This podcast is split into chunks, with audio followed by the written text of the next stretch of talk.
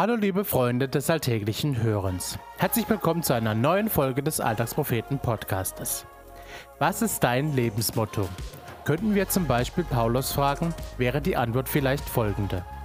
Wir haben hier keine bleibende Stadt, aber die zukünftige suchen wir. Liest man diesen Satz ein wenig genauer, versteht man, dass Paulus darauf schließt, dass dieses Leben auf der Erde nur eine Durchreise darstellt und das Ziel ist, bei Gott ewig zu leben.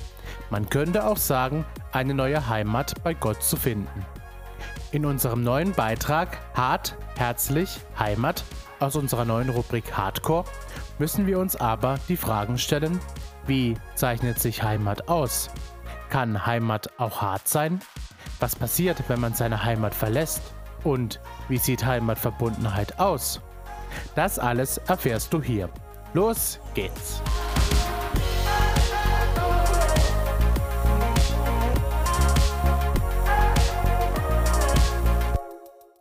Hart, herzlich, Heimat. Jeder, der mal seine Heimat verlassen hat, kennt das. Der Weg nach Hause steht an. Bei den einen öfter, bei den anderen eher selten. Bei den einen vorfreudig, bei den nächsten unliebsam. Ein Familienfest, ein Geburtstag, eine Hochzeit oder, wie in meinem Fall, ein Junggesellenabschied. Hinzu kommt noch die Zeit der Semesterferien, die manche länger und andere wiederum kürzer daheim, also zu Hause oder in der alten Heimat verbringen. Diese Hommage geht an all diejenigen raus, die gerne emotional aufgeladene, vor Vorfreude sprudelnde Comebacks feiern. An alle, die einen neuen Lebensabschnitt an einem neuen Ort angefangen haben und immer mal wieder heimkehren. An all diejenigen, die gerne auf die guten alten Zeiten anstoßen und an alle, die gerne nostalgisch werden, wenn am Lagerfeuer beim Kaltgetränk Erinnerungen geteilt werden. Nur um eines klarzustellen. Ich bin niemand, der ungern studiert, Akademikerkreise hasst und weg von zu Hause musste. Allerdings hatte ich nach drei Jahren Bachelor und der täglichen Pendelei die Gewissheit, nochmal was ganz anderes studieren zu müssen. Ein Studiengang, den ich von zu Hause nicht erreichen konnte. Hinzu kam das Gefühl, das finale Flügge werden passiert nicht im eigenen Kinderzimmer. Dieses Gefühl wurde in meinem Falle durch alte Schultüten sowie uralte Poster von der VfB-Meistermannschaft 2007 verstärkt. Sie hängen bis heute in meinem Kinderzimmer. Dennoch fragte ich mich, woher diese Heimatverbundenheit kommen kann. Meine kurze Antwort hart, aber herzlich. Während ich erlebe, dass in wunderbaren Städten wie zwischen Nordbaden und Mittelhessen großartige Menschen Sensibilität, Empathie sowie Gespräche unter vier Augen, die ab und an in gefühlten tiefen psychologische Analysen ausarten, großgeschrieben werden, ist das anderswo komplett verschieden. So ist es in meiner Heimat etwas anderes, was ich dort an meinen allerliebsten schätze. Selbstironie, homogene Massen von bis zu 20 Leuten, die in Sport- und Freizeitanliegen schnell auf einen Nenner kommen, sowie die Bereitschaft, auch mal einen Spruch zu drücken, nur um sich in der nächsten Sekunde wieder zu vergeben und weiter zu necken. Und sich, wenn es Kaltgetränke gab, tief in den Armen zu liegen. Wo mit 23 Jahren auch mal eine Klobürste unter der Bettdecke liegt. Wo sich mit gepflückten Brennnesseln Schmerzen gegen die Wade zugefügt werden. Wo blaue Flecken ein Zeichen von gelebter Männerfreundschaft sind und wo ein Weizenbier mehr wert ist als ein verklemmter Calperinia. Ich glaube, dass ich stundenlang so weiterschreiben könnte. Da geht mir persönlich einfach das Herz auf, wie die Sonne am 21. Juni.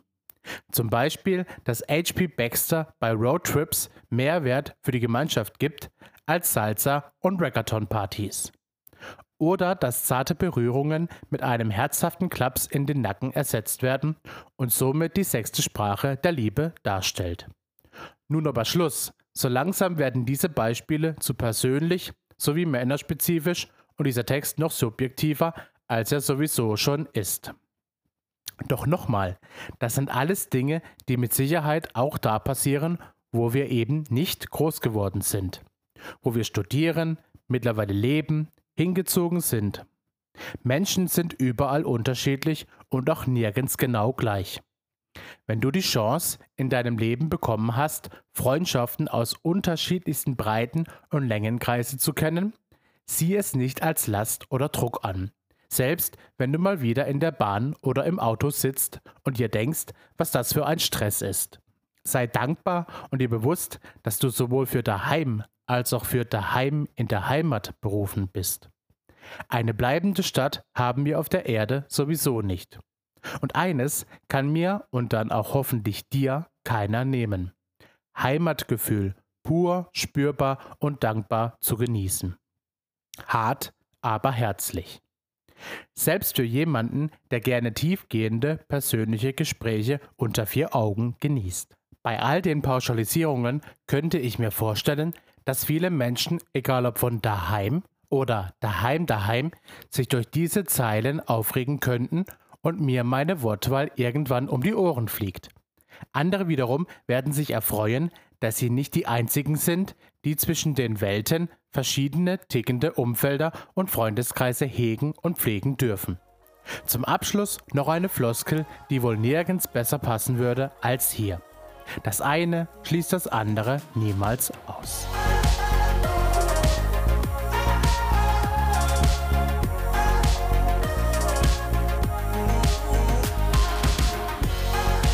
Das war der Alltagspropheten Podcast. Gesprochen wurde dieser Text von Michael. Wenn dir diese Folge gefallen hat, freuen wir uns, wenn du sie weiterempfiehlst. Du möchtest unsere Texte nicht nur mit deinen Ohren, sondern auch mit deinen Augen erleben? Dann schau auf unserem Blog www.alltagspropheten.de doch einfach mal vorbei. Wenn du keinen Beitrag mehr verpassen möchtest, folge uns auf Instagram, Facebook und Twitter oder abonniere unser Newsletter per Mail an info@alltagspropheten.de. Dort erreichst du uns auch für Fragen und Anmerkungen. Wir freuen uns auf dich. Bis dahin, mach's gut und viel Spaß beim alltäglichen Hören und Lesen.